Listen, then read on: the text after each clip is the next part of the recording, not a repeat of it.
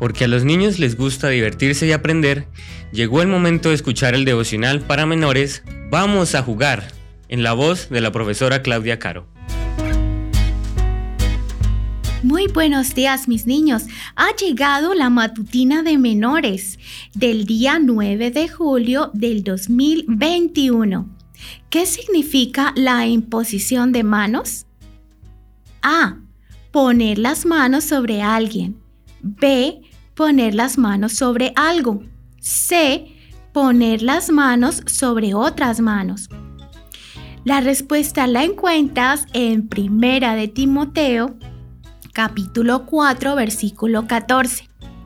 No descuides el don que hay en ti, que te fue dado mediante profecía con la imposición de las manos del presbiterio.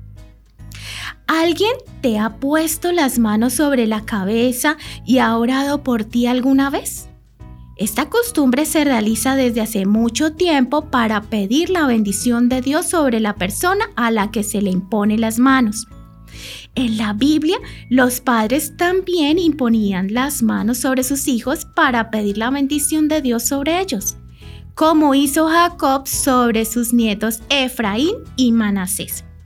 Jesús también imponía las manos sobre los niños para bendecirlos y sobre los enfermos para curarlos. El apóstol Pablo impuso la mano sobre un joven llamado Timoteo para que realizara una tarea o misión especial. Timoteo era como un hijo para Pablo.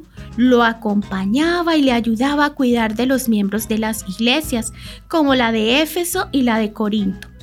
Timoteo tenía muchos dones, por eso a él y a otros cristianos del Nuevo Testamento se le impusieron las manos para consagrarlos como ancianos, diáconos y pastores.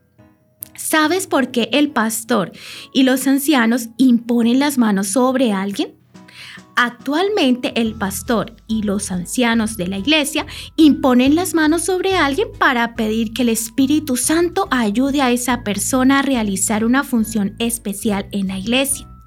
Aunque todavía no seas adulto, puedes ayudar como hacía el joven Timoteo.